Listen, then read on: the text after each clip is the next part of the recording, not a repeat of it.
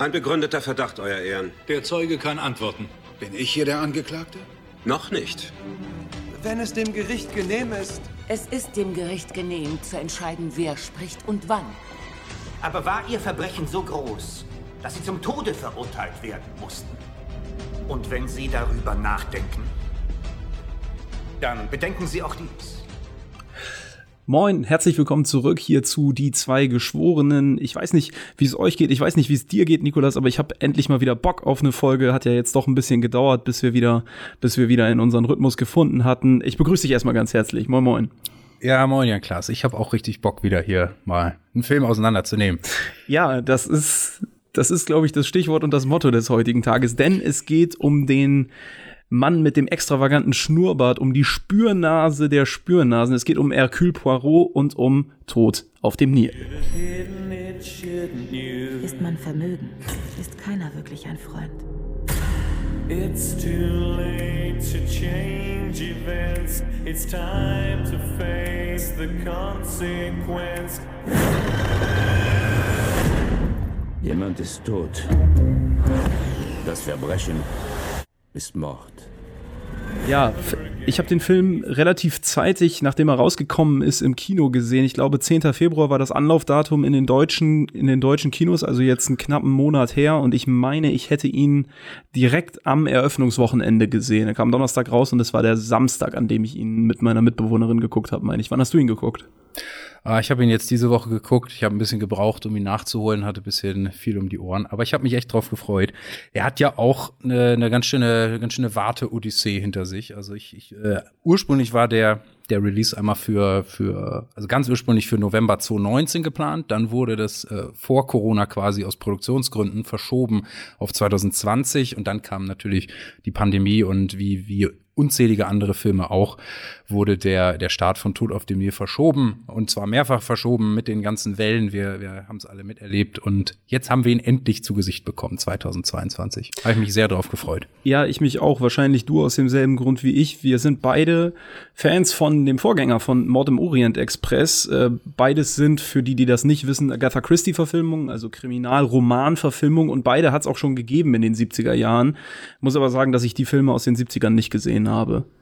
Ich habe mir mal ausschnittsweise auf YouTube gibt's die, ich glaube, ein paar, ein paar davon gibt's sogar in vollständiger Länge äh, auf, auf YouTube, ganz komisch. Ähm, habe ich zumindest eine eine Version gefunden und habe auch so mir Ausschnittsvideos angeguckt. Das ist schon sehr gewöhnungsbedürftig. Also da muss man äh, auch auch wenn man mit den Filmen so nicht warm wird inhaltlich, rein inszenatorisch und und äh, anschauungsmäßig kann man schon dankbar sein, dass man die nochmal verfilmt hat auf auf ja zeitgemäßer Höhe, was äh, Technik etc. angeht. Das war schon sehr, sehr trashig oder, oder slapstickig. Ja, und der der erste Film war ja witzigerweise, obwohl ich ihn gut fand, obwohl du ihn gut fandst, der ist bei IMDb nicht so gut weggekommen. Ich glaube, der hat eine 6,5 gekriegt, was für IMDb-Verhältnisse, da ist ja sowieso eine sehr kritische Zuschauerschaft oder ein, ja, einfach eine sehr kritische Grundhaltung sowieso gegenüber Filmen, was ja auch gut ist aber 6,5 ist da jetzt trotzdem nichts Weltbewegendes. Ich sag mal, alles, ich würde mal so sagen, alles ab 7,3 aufwärts ist schon eine ordentliche Bewertung. Äh, alles, wo eine 6 vorne steht, ist so durchschnittlich und alles, wo eine 5 vorne steht, kann man bei IMDb eigentlich nicht gebrauchen. Mich hat's ehrlich gesagt gewundert, ja. dass das Mord im Orient Express da nicht besser weggekommen ist, weil ich fand ihn sehr gut. Er hatte optisch äh, ein paar Schwächen, aber inszenatorisch und wie das, wie, die, wie diese ganze Handlung erzählt worden ist, habe ich ihn geliebt und deswegen habe ich mich tierisch auf Tod auf dem Nil gefreut und ich war bitter enttäuscht. Ja, äh, ich habe mich auch, ich habe auch jetzt in der in der Recherche erst gesehen, wie schlecht äh, Mord im Orient Express damals weggekommen ist. Habe mich auch sehr gewundert. Also weil ich auch von ein paar Leuten gehört habe, ja, der war doch nicht so dolle. Ich ich finde den fand den grandios, atmosphärisch und die Figur Hercule Poirot wie so eine Art äh, französischer äh, James Bond, äh, nee, nee, Quatsch, nicht James Bond, Sherlock Holmes, das wollte ich sagen. So mit diesem Kombinieren und das dann immer kleine Details erkennen, aus denen sich dann am Ende alles zusammenpuzzelt. Ich fand den grandios.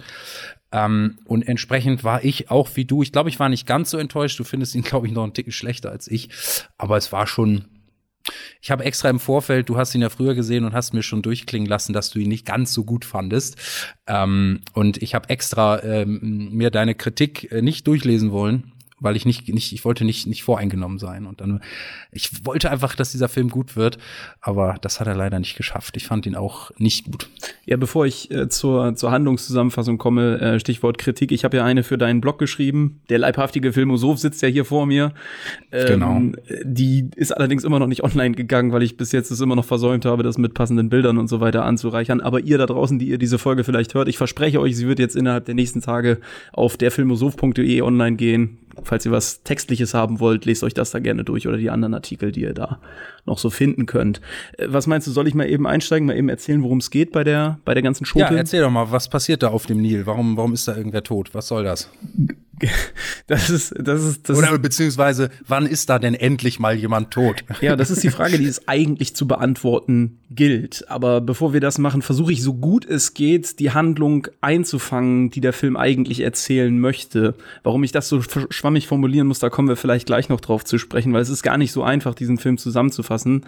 Ähm, ich will mal so sagen, im Zentrum der Handlung, der Haupthandlung des Mordfalls steht ein, ein, ein Paar, was seine Hochzeitsfeierlichkeiten, seine Flitterwochenfeierlichkeiten auf dem Nil, auf einem Schaufelradschiff verbringt und mit anwesend ist auch unser Meisterdetektiv Hercule Poirot.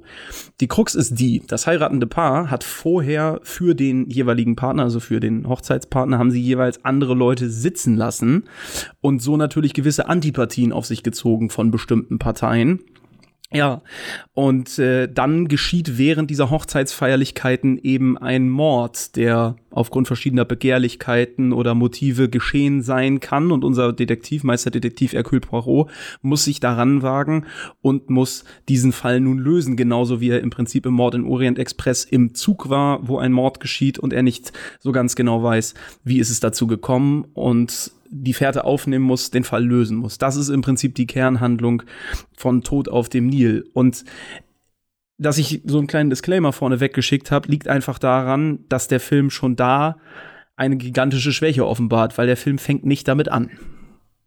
Nee, der Film lässt sich äh, im Vergleich zu äh, Mord im Orient Express, da ist es ja recht, relativ stringent. Da gibt es eine Einführung, man, man lernt Hercule Poirot kennen, dann äh, erfährt man, warum und wieso, weshalb es, es ihn auf den an Bord äh, oder an, in, in den Waggon des Orient Expresses verschlägt. Und dann lernt man so ein bisschen die Passagiere kennen, alle werden so ein bisschen skizziert und dann zack, dann passiert schon der Mord und dann ist schon die Spannung da und man ist den Rest des Films über gefesselt.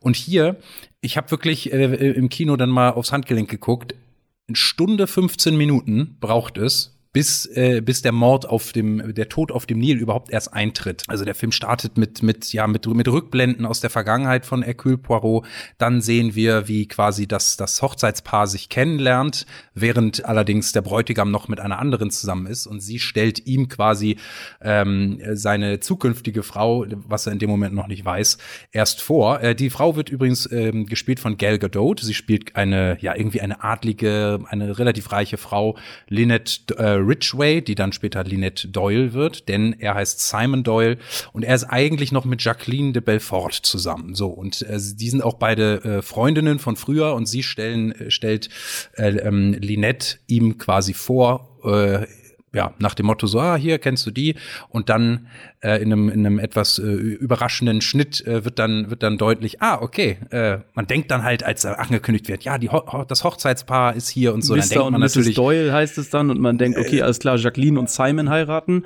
Ja, Genau. und dann ehelicht Simon kurzerhand Lynette, weil die offensichtlich das dickere Portemonnaie und die bessere Partie ist.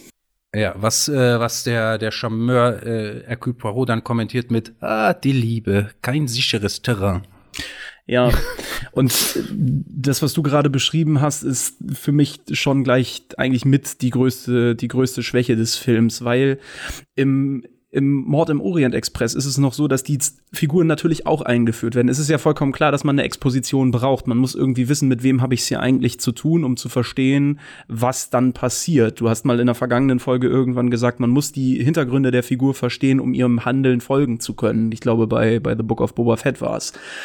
Und ähm, das ist auch in Ordnung. Das ist sicherlich ein, ein veritables filmisches Mittel. Aber was man hier gemacht hat, ist, dass man wirklich die jede einzelne der zwölf Figuren und im Vorgänger gab es ja auch schon zwölf Figuren neben unserem Hauptcharakter Hercule Poirot.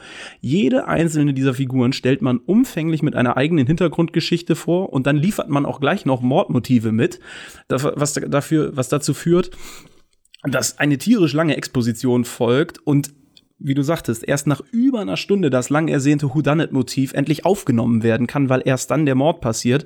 Und mal ganz ehrlich, das ist für einen Detektivfilm schon allein deswegen misslich, weil ja ein Detektiv auch von vornherein nicht alle seine möglichen Täter oder Opfer oder so kennt, sondern diese Sachen eben erst dann mit mit dem Verlauf seiner Arbeit sozusagen lernt. Und das ist im Mord im Orient Express genauso gewesen. Da werden bestimmte Fährten aufgenommen, bestimmte Hinweise entdeckt und auf einmal erfährt man dieses und jenes über Figur XY. Und hier ist das einfach so, nach einer Stunde 15 sitzt du als Zuschauer da, bist schon genervt, dass kein Mord passiert. Dann passiert der Mord und du denkst dir, okay, Person X könnte es getan haben, weil, Person Y, weil, Person Z, weil. Und das ja. nimmt einem einfach an so einer an so einer Kriminalstory total den Spaß. Ja, es, ist, es stimmt. Das ehrlich gesagt, ja, es ist eine, eine gute Analyse. Also ähm, werden die ganzen Motive vorher geliefert und bevor überhaupt irgendwas passiert, weiß man schon von jedem, aha, der könnte, man ahnt natürlich schon, wer am Ende das Mordopfer ist. Und dann weiß man schon, aha, das sind von jeder Person die Gründe. Ja, es stimmt. Eigentlich, ja, das ist dramaturgisch im, im ersten Teil, äh, ist das in, in der Drehbuchstruktur, sage ich mal, auf jeden Fall ein, ein Grund, warum es da einfach besser funktioniert. Ja, und das, äh, das, also das Fatale dabei ist eben, dass selbst jemand wie ich, man muss dazu wissen, der geneigte Hörer hat das vielleicht schon mitbekommen, Nikolas ist eigentlich die Spürnase von uns beiden. Nikolas hat einen relativ guten Riecher, was Twists angeht, was. Hatte ich auch in diesem Film, das sei schon vorweggenommen, aber du wahrscheinlich auch. Ich aber ausnahmsweise auch. Wenn meine Mitbewohnerin Amy, mit der ich den Film geguckt habe, jetzt hier wäre, die könnte euch bestätigen, dass ich, das ist kein Scheiß, noch bevor der Mord passiert ist, nach einer Dreiviertelstunde im Film habe ich gecallt, wer den Mord begeht. Und ja. ähm, das spricht im Prinzip schon Bände darüber, wie, wie leicht auszurechnen eigentlich diese Story ist. Wir wollen da gleich im Spoiler-Part noch drüber kommen. Vielleicht bevor wir jetzt, ähm, bevor wir jetzt erzählen, worum es im Einzelnen eigentlich geht, möchte ich vielleicht noch mal kurz sagen, was mir, was mir neben dieser langatmigen Erzählweise noch nicht gefallen hat. Nämlich, dass, der, dass die Erwartungshaltung des Zuschauers total gesprengt wird durch diesen Film. Der letzte Film, Mord im Orient Express, endet mit einem Soldaten, der zu Hercule Poirot gerade aus dem Orient Express ausgestiegen hinkommt und sagt, es gab einen Mord mitten auf dem verdammten Nil.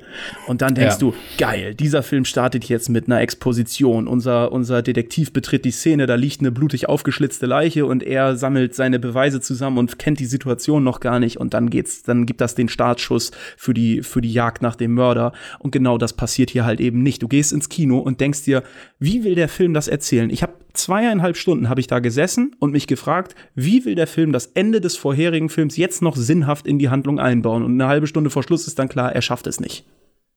Nee, man muss, man, man muss mal ganz klar sagen, das ist ein klassisches Beispiel von, von Redconning. Also Kleiner, kleiner Exkurs. Redcon steht für Retrospective Continuity und das bezeichnet, sage ich mal, in der Film, aber es kommt ursprünglich aus der Comicwelt, aber auch bei, bei Filmen, dass man einfach rückwirkend Dinge anders erklärt oder, oder einfach für nicht mehr gültig erklärt, ignoriert oder so. Das gibt's zum, sehr häufig in der, in der Comic- und Superheldenwelt, wenn einfach gestorbene Charaktere auf einmal doch wieder leben.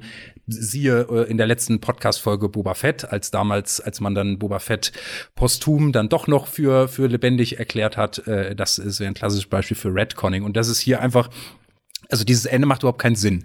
Also es macht rein syntaktisch, logisch, chronologisch keinen Sinn.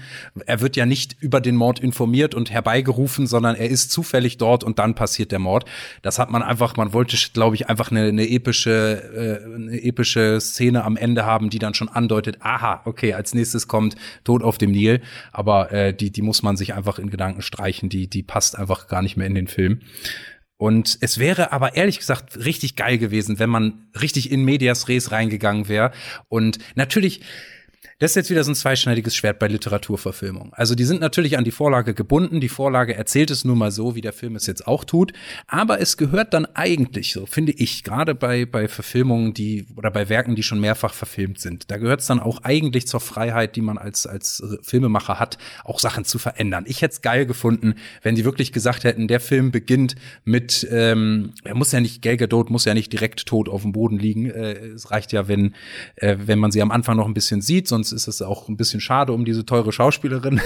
Aber äh, man hätte das richtig cool machen können, wenn man dieses endlose Vorgeplänke da nicht gemacht hätte. Dann gibt's sogar erst noch Mordversuche, dann wird noch hier angehalten mit dem Boot. Dann sind sie erstmal gar nicht auf dem Boot. Erstmal sind sie in so einem Hotel, dann ist hier und da und dann geht's aufs Boot, dann halten sie einmal mit dem Boot an, fahren wieder mit dem Boot los und dann erst irgendwann passiert ein Mord.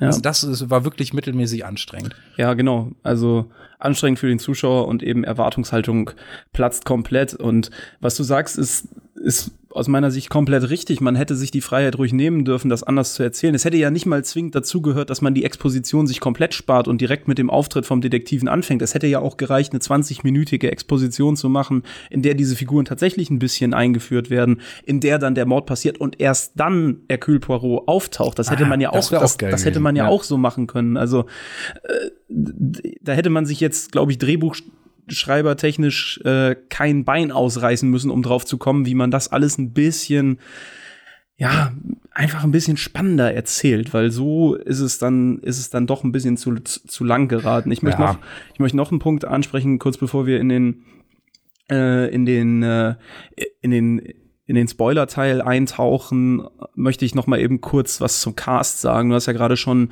angesprochen, Gal Gadot spielt mit, äh, spielt die Lynette Rid- Ridgway. Äh, Simon Doyle wird übrigens gespielt von Army Hammer, der ja momentan in Hollywood auch so ein bisschen in Ungnade gefallen ist aufgrund äh, Mhm. unlauterer Vorwürfe wegen Kannibalismus oder sowas. War das, glaube ich, ne? Kannibalismus-Fantasien? hat War das nicht irgendwie irgendwie äh, äh, Vergewaltigungsvorwürfe oder so? Ich weiß es nicht mehr genau. Irgend, irgendein Krankenfetisch auf, auf jeden Fall. Top-Recherche mal wieder von uns beiden. Äh, Army Hammer ist dabei, spielt äh, Simon Doyle. Äh, Emma Mackey spielt ähm, Jacqueline de Belfort. Äh, Emma Mackey könnten einige hier kennen aus Sex Education. Da spielt sie Maeve Riley. Und dann sind noch ein paar andere Leute dabei, die man auch auf jeden Fall kennt. Äh, Letitia Wright, die kennt man aus dem MCU als Schwester von Black Panther. Dann spielt Russell Brand mit, äh, der spielt den, den Ex-Mann von der Lynette Ridgway oder den Ex-Verlobten von der Lynette Ridgway, weil nicht nur, wie du es gerade erklärt hast, lässt Simon Doyle seine angebetete Jacqueline sitzen, sondern unsere reiche, begehrenswerte Frau lässt auch ihren äh, versprochenen Verlobten sozusagen sitzen. Und äh, ich möchte zum Cast ganz gerne sagen, dass es eine durchwachsene Leistung vom Cast ist. Also ich persönlich fand Kenneth Branagh in der Rolle als Poirot ziemlich hölzern in diesem Film. Den, der hat mir überhaupt nicht gefallen. Ähm, was vielleicht auch daran lag, dass man ihm hier wieder so eine Leidensgeschichte wie im ersten Teil auf den Leib geschrieben hat. Damals war es ja so, er musste lernen, dass es nicht immer 1A richtig und 1A falsch gibt, sondern dass es irgendwo auch eine Grauzone dazwischen gibt. Und er, man sah ihn immer wieder auf das Bild von seiner verstorbenen Frau gucken und dachte, um Gottes Willen, äh, der arme Mann, der leidet so sehr. Und das hat man ihm da wirklich abgenommen. Genau die gleiche Leidensgeschichte will man hier wieder erzählen. Also wirklich die gleiche, dass er, dass er immer noch an seiner verstorbenen Frau hängt und so weiter. Das geht hier kolossal in die Hose und er, er bringt es aber auch nicht gut rüber. Ähm, Army Hammer und Gal Gadot fand ich, fand ich jetzt auch nicht so, als würden sie große Wellen schlagen. Dafür muss ich sagen, fand ich in den Nebenrollen wirklich interessante Leute. Also Russell Brand als äh, Windlesham, als sitzen gelassener Ex-Verlobter der reichen Frau, den fand ich wirklich gut. Also den fand ich wirklich gut.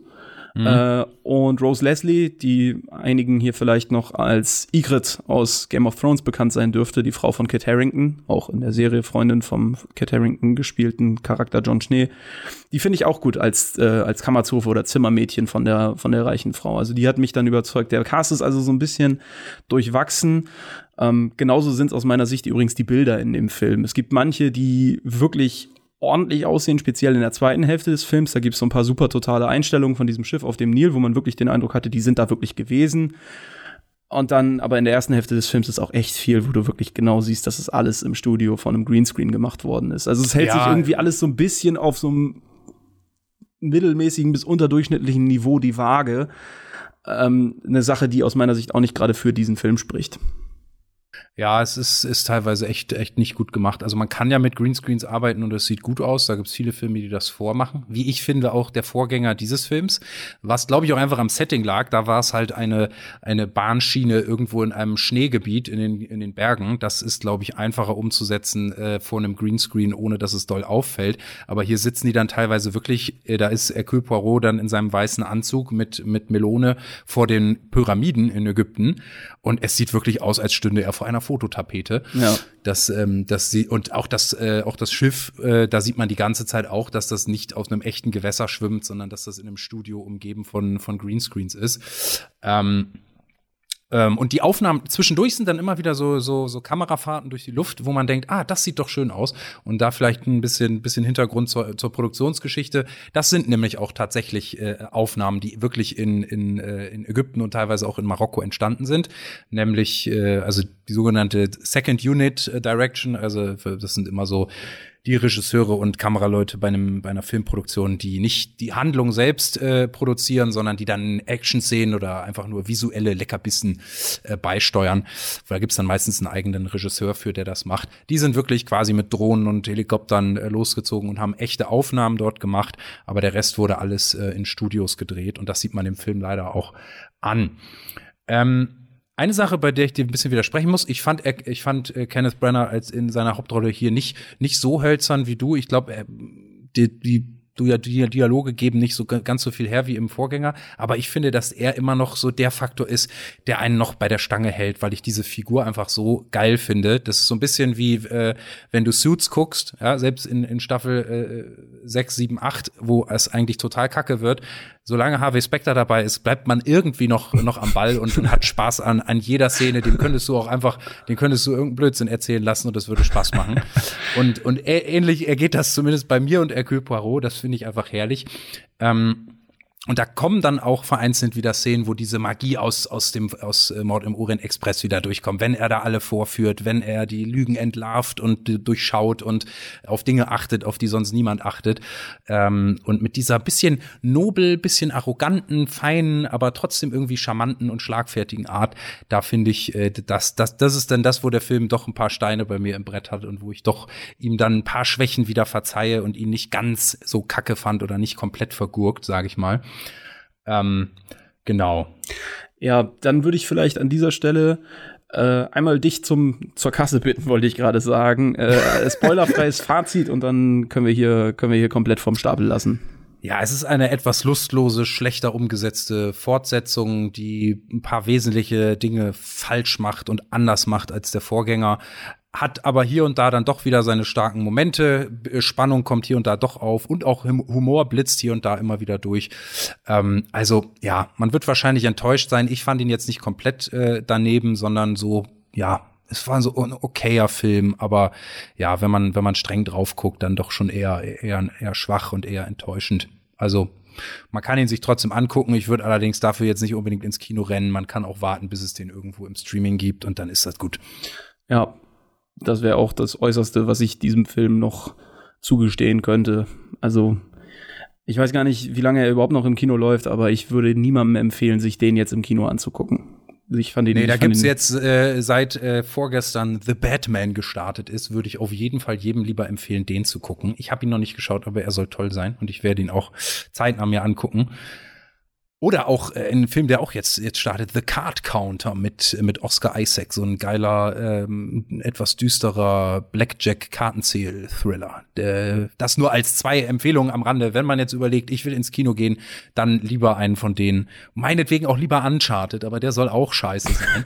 ja, da würde ich jetzt auch von abraten, aber naja. Ähm, dann vielleicht mal, dann vielleicht, dann durchbrechen wir an dieser Stelle jetzt mal die Spoilergrenze. Ist auch schon wieder genug Zeit vergangen. Und ja. ähm, ich ich, möchte mal kurz aufrollen, was wir jetzt schon alles angerissen haben. Es war ja doch eine ganze Menge, äh, um, um, um mal einen Einblick zu geben, was es damit eigentlich auf sich hat. Die Tatsache, dass dieser Film sich so viel Zeit nimmt zu erzählen, das liegt erstmal daran, wie gesagt, man erwartet, er betritt dies, dass Hercule Poirot die Szenerie betritt und dann anfängt, einen Fall zu lösen, der eben schon stattgefunden hat oder einen Mord. Und genau das passiert hier nicht. Aber es wird auch noch nicht mal mit dieser ellenlangen Exposition begonnen, wo nämlich die Figuren vorgestellt werden, sondern aus meiner Sicht wird eine komplett belanglose Sache erklärt, nämlich wie Hercule Poirot zu seinem Schnurrbart gelangt ist. Ganz am Anfang gibt es eine Rückblende von ihm als Soldat im Ersten Weltkrieg.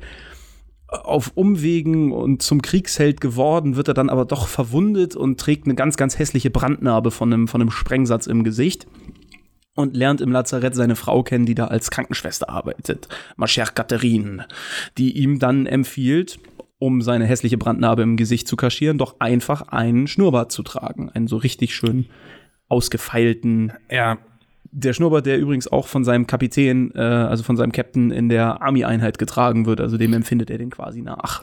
Das fand ich einen relativ witzigen Effekt. Also als ich noch nicht wusste beim Gucken dieser Rückblende, dass es am Ende darauf hinausläuft, warum er sich diesen Schnurrbart wegmachen lässt, da sieht man dann erst diesen General dort, der diesen Schnurrbart trägt. Und ich habe erst gedacht, aha, das ist jetzt ein anderer Schauspieler, der seine junge Version spielen soll. Und ich glaube, das ist auch ein beabsichtigter Effekt. Und dann auf einmal hört man ihn rufen, also äh, Kenneth Brenner, und dann schwenkt die Kamera und dann sieht man ihn ohne Schnurrbart. Fand ich irgendwie einen cleveren Effekt, weil man dann schon ahnt, ah, hat er sich das von dem abgeguckt oder so. Aber ich dachte dann eigentlich auch, auch eher, dass diese Rückblende primär sein Trauma mit seiner äh, mit seiner gestorbenen Frau äh, irgendwie erläutern soll und dass, dass es dann erstmal wirklich nur um seinen Schnurrbart geht, äh, das fand ich dann auch ein bisschen belanglos. Ich weiß, es wird später dann wieder aufgegriffen und dann äh, dann wird die, diese Rückblende quasi eingeordnet, aber ich finde, das hätte man anders machen können, so dass es ein bisschen ergreifender ist.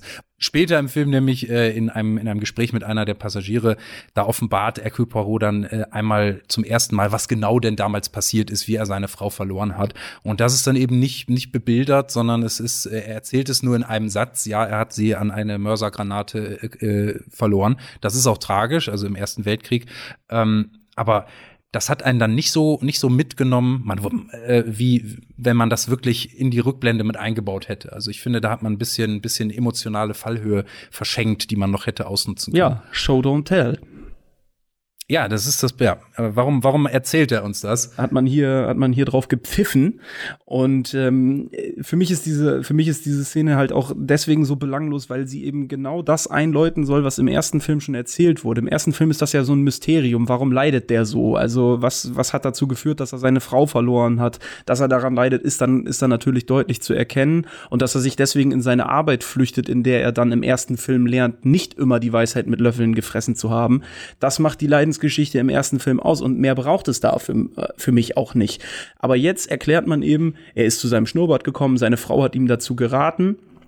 Und für mich auch so ein, so ein so ein gewolltes, aber nicht gekonnte, so eine gewollte, aber nicht gekonnte Metaphorik, nämlich der Schnurrbart kaschiert seine Unzulänglichkeiten, seine Unperfektheiten und so, die ja, wie gesagt, im ersten Film auch schon thematisiert wurden, seine Unzulänglichkeiten als Detektiv, von denen er nicht viele hat, aber eben zumindest die Vorstellung, alles müsste richtig oder falsch sein, was aufgebrochen wird. Und jetzt wird es quasi wieder so gemacht und am Ende findet er mit sich selbst zum Frieden und rasiert sich den Schnurrbart quasi wieder ab. Das ist das, was man in der letzten Sequenz dieses Filmes sieht. Aber da muss ich sagen, die Metapher finde ich jetzt nicht, nicht an sich schlecht. Ich finde die eigentlich sehr, äh, hat die, hat die Potenzial. Wie sie aufgebaut wird, ist ein bisschen, äh, hat, hat Lücken und Schwächen. Aber an sich finde ich diese, diese Maske, diese Rolle, die er dann anfängt zu spielen, weil er sein, sein Trauma quasi irgendwie verarbeiten muss und dass er am Ende diese Maske sich, dieser Maske sich wieder entledigt, das finde ich eigentlich eine schöne Metapher, muss ich sagen. Es ist eine gute Idee, glaube ich ich widerspreche dir da insofern, als dass ich sage, mir hat das völlig gereicht, was man im ersten Film gezeigt hat, den inneren Struggle, den er im ersten Film äh, äh, mit sich getragen hat. Der hat mir gereicht. Es hätte aus meiner Sicht einfach nicht Not getan, das hier zu erzählen. Das kann man sicherlich ja. anders sehen. Ähm da bin ich, nee, nee, da, da bin ich auch komplett bei dir. Also wenn man es erzählt, finde ich diese, fand ich diese Metapher jetzt nicht verkehrt, aber ich bin ganz bei dir. Das ist wieder so ein typisches, äh, dass man, dass man manche Figuren leben ja davon, dass man nicht alles über sie weiß. So sei es ein Jack Sparrow oder ein, was weiß ich, könnte man jetzt ganz viele Figuren aufzählen, ikonische Figuren. Äh, ein Sherlock Holmes, keine Ahnung, da oder wo, da geht's ja gerade darum, aha, man weiß, es wird so ein bisschen angedeutet, aha, der hat jemanden verloren und deswegen ist er so oder so, aber man will's vielleicht auch gar nicht in allen Einzelheiten erfahren. Äh, das kam mir jetzt so ein bisschen vor, als hätte man nicht die Geduld gehabt, äh, zu warten, äh, dass man noch zwei weitere Teile macht, um dann irgendwann ein Prequel zu machen, quasi, ja. um, äh, indem man dann erzählt, wie, wie er zu dem wurde, der er ist, sondern man hat es direkt in den zweiten Teil mit reingepresst. Bin ich, bin ich allgemein nicht so ein Freund von. Ich mag das, wenn man gerade von so, von so eigenartigen Figuren, wenn man da nicht alles weiß. Ich mag das sehr. Ja. Deswegen bin ich da grundsätzlich auf jeden Fall bei dir. Ja, genau. Und äh, was für mich dann noch da reingespielt hat, ist halt, ich glaube, es hätte besser funktioniert, wenn man diese Art der Rückblende gleich in dem ersten Film mit untergebracht hätte. Oder, weißt du, einmal diese Leidensgeschichte erzählt und dann kann man das mit der Rückblende und dieser Metaphorik machen. Aber wie gesagt, zweimal mehr oder weniger dasselbe zu erzählen, das nimmt dem Ganzen dann halt seinen Reiz und dann verpufft auch so eine gute Metapher irgendwo so äh, im Nirgendwo. Das erinnert mich so ein bisschen an die äh, Daniel Craig James Bond Reihe, wo in jedem Teil sein Trauma mit Vespa Lind wieder aufgekocht wird, die er ja in Casino Royale äh, am Ende im Ende verliert. Spoiler, wer den noch nicht gesehen hat, aber dann solltet ihr euch eh begraben gehen. ähm, und in jedem Film, bis auf Skyfall, das ist deswegen der beste Film der Reihe, weil er das nicht schon wieder aufköchelt, aber auch in keine Zeit zu sterben wird wieder. Also es ist ja eine tragische Geschichte, aber äh, hier soll man jetzt, falls noch weitere Teile von von Hercule Poirot kommen, soll man bitte nicht den Fehler machen und jedes Mal wieder dieselbe äh, dieselbe Traumageschichte erzählen. Und ihn wieder wehmütig auf das Foto seiner, seiner, seiner Frau blicken lassen. Ah, ma Ja. chère Catherine. Ja. Wobei es, es gibt auch Beispiele, wo das, wo das funktioniert. Zum Beispiel im MCU, wenn man an Captain America denkt und seine, wo auch in jedem Teil wieder er immer auf das Bild wehmütig guckt von, von, von Peggy, äh, die er damals verloren hat und am Ende findet das seinen, seinen rührseligen Abschluss und so. Es kann auch funktionieren. Vielleicht kommt es auch echt drauf an, wie man es macht. Ja, ich glaube, dass es im MCU aber auch deswegen besser funktioniert, weil man das einfach von längerer Hand geplant hat und vor allen Dingen auch ein bisschen, bisschen besser dosiert hat. Der guckt vielleicht in jedem Folgefilm nach dem ersten äh, Captain America vielleicht ein oder zweimal auf dieses Foto. Aber hier wird das ja wirklich, jetzt wird es, wird es in zwei Filmen, wird das wirklich bestimmt zehnmal aufgekocht, diese ganze Suppe. Und dann denke ich mir auch, ja komm, ey, jetzt, jetzt reicht's aber auch Ja, mal man kann nicht. es, man kann es ja beibehalten, wenn er jedes Mal ein, in, einmal pro Film irgendwie so einen äh, nostalgischen Moment hat und auf dieses Bild guckt oder so. Das ist ja, es bleibt ja Teil seines Charakters. Das verfliegt ja nicht nur, weil er einmal damit abgeschlossen hat. Aber ja, so wie das hier lang und breit äh, dargeboten wurde, das war auch eher ermüdend. Ähm, aber kommen wir mal zur zur zur Auflösung am Ende, äh, weil du sagtest auch, dann hast du es glaube ich scheinbar noch früher erraten als ich, aber auch ich habe irgendwann mich rübergelehnt zu meiner Freundin und gesagt, pass mal auf, die beiden da, Ja. die waren das und es war so und so. Denn am Ende kommt dann raus, dass ähm, ja, dass, dass Simon sich gar nicht äh, Hals über Kopf in Gal Gadots Rolle äh, äh, Lynette äh, Ridgway verliebt hat und seine, äh, seine vorherige Geliebte verlassen hat, sondern dass sie das alles natürlich geplant hatten, um sie ihres Erbes zu berauben, äh, äh, weil sie natürlich sehr reich ist. Und äh, haben das alles von langer Hand eingefädelt und geplant. Und mir war das, das war, da kann man jetzt, das ist glaube ich was, da kann man dem Film selber keinen Vorwurf machen, das ist halt dann die Romanvorlage, aber ja, es ist einfach, es war so offensichtlich irgendwie. Ja. Also ich fand, ich fand, das war so ein Twist, den hat man einfach meilenweit kommen sehen. Und ähm, äh, was mich dann auch so, also man wird da auch so richtig drauf gestoßen als Zuschauer, weil ja allein schon dieser, dieser, also dieser, diese Hochzeitsgesellschaft, die wird vorgestellt, hatten wir schon, relativ lange Exposition. Jeder Charakter bekommt einmal kurz seinen Auftritt, seine Hintergrundgeschichte, sein mögliches Motiv. Und dann ist da aber eine Sache, die für mich überhaupt nicht ins Bild passt. Warum zum Geier lädt man bitte die Ex-Verlobte zur eigenen Hochzeit ein? Was ist da los? Also, das gilt jetzt Naja, nicht. nee, nee, nee, die, die, die, die Verlobte war ja nicht eingeladen. Das die hat sich ja, die hat sie ja quasi gestalkt und ist denen immer gefolgt. Ja, gut, okay, das stimmt. Aber dann die Frage, ey, die haben so viel Kohle.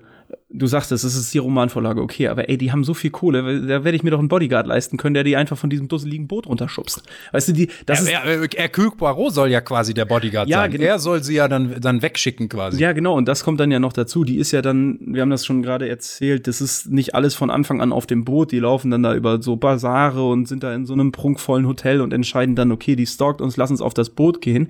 Dann bucht die Alte ein Ticket und kommt trotzdem mit auf das Boot. Was ist das denn? Das kann doch so, also das passiert doch so nicht. Und, und übrigens, ja, sie schleicht sich ein, sie stalkt, aber ja auch ihr, ihr, ihr Counterpart, der Windlesham von Russell Brand, der ebenfalls sitzen gelassene, Ja. der ist ja Teil der Hochzeitsgesellschaft. Eine Ja, Hochzeitsgesellschaft stimmt. in den was 30er Jahren, reiche Leute und die Hochzeitsgesellschaft besteht aus zwölf Personen. Inklusive Privatdetektiv, äh, äh, Bootsführer und, äh, und, und, und, Kammerzofe. Also äh, Ja, da muss der Ex-Geliebte dabei sein. Also, ja, ich weiß nicht, kennen die nicht genug Leute, die sie zu ihrer Hochzeit einladen können? Ich weiß es nicht. Also für mich, für, für mich Ja, würden, es ist schon so ein, so, ein- so ein Dorn im Auge. Ich glaube, das soll halt so erklärt werden, dass das, dass die quasi, die, da lief irgendwann mal was. Ich glaube, das war nicht der, sie hat ihn nicht direkt für, für, für Simon verlassen, sondern das war irgendwie früher mal Mhm. einer, der, der scharf auf sie war oder so und der dann gefriendzoned wurde, glaube ich. Ja. Also es ist ein bisschen, es ist ein bisschen unschlüssig und genau deswegen wird man halt als mündiger Zuschauer so ein bisschen einfach mit der Nase drauf gestoßen, ey, guck mal hier, die, die hat was mit der Sache zu tun. Äh, Ja. das, die hat, die hat als einzige eigentlich keinen Grund hier zu sein, so nach dem Motto. Das, ähm, das macht sie, das macht sie dann halt verdächtig und dass sie einen Komplizen braucht, der dann mit ihr unter einer Decke steckt, da kommt man dann auch relativ zügig drauf. Ich möchte aber tatsächlich noch mal ein paar Lanzen brechen für den Film, weil er war dann doch irgendwie nicht durchgehend scheiße, ähm, fand ich jedenfalls. Ähm, Ja, ich auch, weil, definitiv. Weil ähm, nachdem dann dieser Mord geschieht, also wir können das ja sagen, Lynette Ridgway wird umgebracht und wie gesagt, ihr neuer Verlobter sowie dessen vermeintliche Ex stecken dahinter. Ähm, äh, danach bekommt dieses Whodunit-Motiv aber doch ein paar Spannungsspitzen, finde ich jedenfalls, weil es wieder, wie im Vorgänger auch, so ein Kammerspiel ist. Es ist ein eingeengter Raum, niemand kann wirklich runter von dem Boot, nachdem der Mord passiert und, äh, und dann muss geguckt werden, dass der Mörder gefunden wird, bevor er wieder zuschlägt. Der Mörder ist einer von Ihnen. Hegte irgendjemand Groll gegen die Familie? Madame bekommt für gewöhnlich, was sie will. Ich fühle mich hier nicht sicher. Sicher fühle ich mich bei keinem von ihnen. Das ist das Gleiche, was man im Vorgängerfilm gemacht hat, aber es funktioniert, finde ich jedenfalls. Das ist Ja, schon, ja. Es, es erzeugt schon gewisse Spannungsspitzen, ähm, weil alle so beengt sind und sich alle irgendwie fragen, was ist da eigentlich los? Und dann stellt sich ja auch noch raus, dass der Mörder bereit ist, nochmal zuzuschlagen, um selber nicht aufzufliegen. Es passiert also nicht nur ein Mord, sondern gleich drei. Zwei oder drei? Ja, drei. drei, ja. Äh, es passieren drei Morde in dem Film und, äh, und die Schlaufe äh, zieht sich im Prinzip immer enger zu um, um Hercule Poirot, der es einfach nicht schafft, den, den Mördern auf die Spur zu kommen. Äh, und jeder ist irgendwie verdächtig. Das, ähm, das wiederum, muss ich sagen, gibt dem Film einen gewissen, ja, einen gewissen ja, das Touch. meinte ich, das meinte ich vorhin, äh, als ich sagte, dass zwischendurch dann doch wieder die Magie des Vorgängers auftaucht. Und das ist genau in dieser, dieser Passage, wo man dann auch endlich sich in diese Klaustrophobie der, des, des geschlossenen Schiffes begibt und nicht ständig auf irgendwelche Basare oder irgendwelche alten ägyptischen Sehenswürdigkeiten da sich, sich begibt, was das Ganze dann wieder öffnet. Und der, der, der Reiz bei, bei diesen Filmen liegt ja gerade in diesem, in diesem Szenario. Alle sind eingeschlossen. Es ist klar, einer von den Anwesenden muss es gewesen sein. Das ist ja genau dieselbe Ausgangssituation eigentlich wie im Vorgänger. Und, und man weiß nicht wer und man kann niemandem trauen und so. Und das kommt dann äh, so in dieser, dieser halben Stunde oder wie lange auch immer in dem Film kommt das wieder zu tragen. Und ein anderer Punkt, wo ich auch noch, ähm, äh, wie du sagtest, eine Lanze brechen muss, ist, ich fand ihn auch an manchen Stellen echt unglaublich lustig, weil ich auch immer diesen, diesen Hercule Poirot-Humor sehr lustig finde, wenn, ähm, wenn, wenn, er, wenn Hercule Poirot dann an einer Stelle zugibt, dass es doch problematisch ist, dass er eigentlich pauschal einfach jeden der Täterschaft bezichtigt. Lynette Doyle umgibt so viel zwiespältiger Hass und Eifersucht. Oh, finde ich das schön. Sahen oder hörten Sie was? Ich habe ihr nicht getraut. Daran hat sich nichts geändert. Was taten Sie gestern Nacht? Jetzt beschuldigen Sie mich des Mordes? Er beschuldigt jeden des Mordes. Das ist ein Problem, gebe ich zu. Ja, und diesen, äh, diesen Humor. Und es gab noch ein paar andere Szenen, wo, wo, wo quasi Her- Hercule Poirot so schlagfertig immer auf alles antwortet und das dann eine gewisse Situationskomik gibt. Was ich noch hervorheben möchte, positiv, ist ganz kurz in zwei Sätzen, ist die Musik. Dieses 30er-Jahre-Flair von diesem Film wird wunderbar untermauert durch die Beleuchtung, durch die Kostüme. Das sieht wieder so richtig schön versnobbt aus. Da sitzen Leute, die sind alle richtig aufgetakelt. Kein Mann läuft im Prinzip ohne Anzug und keine Frau ohne Abendkleid rum. Und abgerundet wird das dann von einer, von der Musik, die sogar von einer Figur eingesungen wird, die in dem Film selber auftaucht. Es gibt nämlich eine Jazzsängerin in dem Film, die, die zeitgenössische Musik einfach darbietet und die mit zu dieser Hochzeitsreise oder Flitterwochenreise eingeladen ist. Und auch das, muss ich sagen, hat mir sehr, sehr gut gefallen. Also die musikalische Untermalung Mhm. in manchen Szenen, weil die auch mit so einer richtig schön lasziven, teilweise spannungsgeladenen Stimme irgendwie singt, diese Frau. Das äh, untermalt äh, an vielen Stellen die Atmosphäre einfach sehr, sehr gut. Und Ja. ähm, ja, Die Musik ist, äh, Filmmusik ist von Patrick Doyle. Das ist auch äh, kein namenloser. Der hat zum Beispiel, also einmal für den Vorgänger Mord im Orient Express die Filmmusik gemacht, aber auch für die Planet der Affen äh, Neuverfilmungen und auch für teilweise für ein paar MCU-Filme, zum Beispiel für Thor, aber auch für ein paar Harry Potter-Filme. Also der kann auf jeden Fall gute Filmmusik machen, die zur, zur Atmosphäre und zum Setting passt. Und das hat er hier, finde ich, auch gezeigt. Wobei, also in der einen Szene, das, ich weiß nicht mehr, das war ein so ein, so ein sehr nerviges Stück. Da habe ich einmal, habe ich einmal gedacht, boah, das, das, das nervt ein bisschen. Ich weiß nicht mehr, an welcher Stelle es war, aber es war irgend so ein jazziges Stück dann, was da, was, was in der Szene, finde ich, gar nicht gepasst hat. Aber im Großen und Ganzen wirklich, wirklich äh, musikalisch, musikalisch und auch kostümmäßig toll. Ja. Vom, vom Set-Design her eben wegen dieses, dieses penetrant schlecht gemachten Greenscreens und so. Das ist einem wirklich, das reißt einen auch, es hat so einen Effekt, das reißt einen ständig raus, weil man ständig so vor die Nase gehalten bekommt, ey, das ist alles fake, das ist ein Film, das ist und so. Und äh, da, da da äh, spielt eben die, die Qualität von so visuellen Effekten doch auch eine, eine Rolle beim Erlebnis des Films. Aber ansonsten äh, in, der, in der Hinsicht sehr gelungen.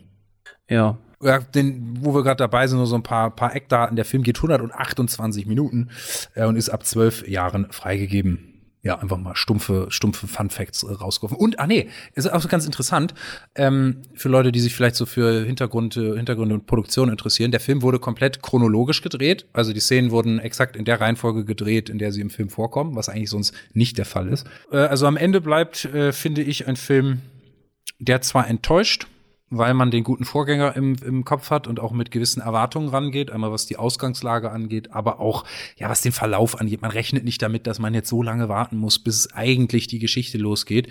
Aber unterm Strich dann doch ein Film, der seine Stärken hat, der seine guten Momente hat, der dann hier und da leider zu viel Potenzial verschenkt. Äh, ja, also es ist ein, es ist ein okayer Film, würde ich sagen ich, ich, ich führe die gleichen Argumente wie du ins Feld, ich komme nur zu einem anderen Urteil. Für mich ist es ein, ein Film, der in Stellen seine, seine starken Momente hat, aber auch in denselben Disziplinen quasi starke und schwache Momente hat. Wie gesagt, du hast das gerade gesagt, die Second Unit bemüht sich darum, am Ende ein paar bildgewaltige Eindrücke einzufangen. Die Musik ist an manchen Stellen gut und an manchen Stellen nicht so gut. Die Darsteller sind teilweise wirklich gut in ihren Rollen und teilweise irgendwie so ein bisschen hölzern dahergekommen. Und am Ende ist es eben die Erzählweise des Films, die es quasi aufzufangen gilt durch andere gute Aspekte des Films, aber die guten Aspekte reichen aus meiner Sicht einfach nicht aus, um diesen verkorksten Erzählstrang irgendwie aufzufangen. Wie gesagt, einige Spitzen, einige Hochs gibt es, die werden aber ausgecancelt, äh, ausgecancelt durch durch Schwächen in denselben Disziplinen, Stichwort Darsteller, Bild, Gewalt, Musik und so weiter. Ja. Und damit bleibt am Ende für mich ein unterdurchschnittliches Filmerlebnis. Also ein Film, der mit den wenigen Höhepunkten, die er hat, nicht kaschieren kann, was er in denselben Disziplinen und vor allen Dingen in der Erzählweise und im Handlungsstrang verkorkst. Ja, vielleicht so zum Vergleich, als ich den ersten Teil gesehen habe im Kino, da bin ich rausgegangen und habe mich schon drauf gefreut, den irgendwann wieder äh, nochmal zu gucken, immer mit so einem gewissen Abstand. Ich habe leider, leider so, so, ein, so ein relativ gutes Filmgedächtnis. Ich würde manchmal gerne wirklich äh, große Handlungselemente vergessen können, um ihn nochmal äh, unbefangen zu sehen. Aber es war so, ja, da freue ich mich richtig drauf, in ein, zwei Jahren, wenn ich ein bisschen was, wenn ich nicht mehr alles weiß, den nochmal zu gucken, weil der war richtig geil. Und das war jetzt bei diesem Film tatsächlich nicht so. Da dachte ich mir jetzt so, ja, ob ich den nochmal ein zweites Mal gucke, ich glaube nicht das soll es dann wirklich auch gewesen sein, denke ich. Ähm, allen da draußen vielen Dank, die es bis hierhin geschafft haben, die treu dabei sind. Ähm, folgt uns gerne auf Instagram, äh, die zwei Geschworenen. Äh, da gibt's immer News, wann es eine neue Folge gibt. Äh, ja, und bis dahin bleibt gesund und äh, habt Spaß beim Filmschauen. Und wir sehen uns dann. Bis dahin. Eure zwei Geschworenen.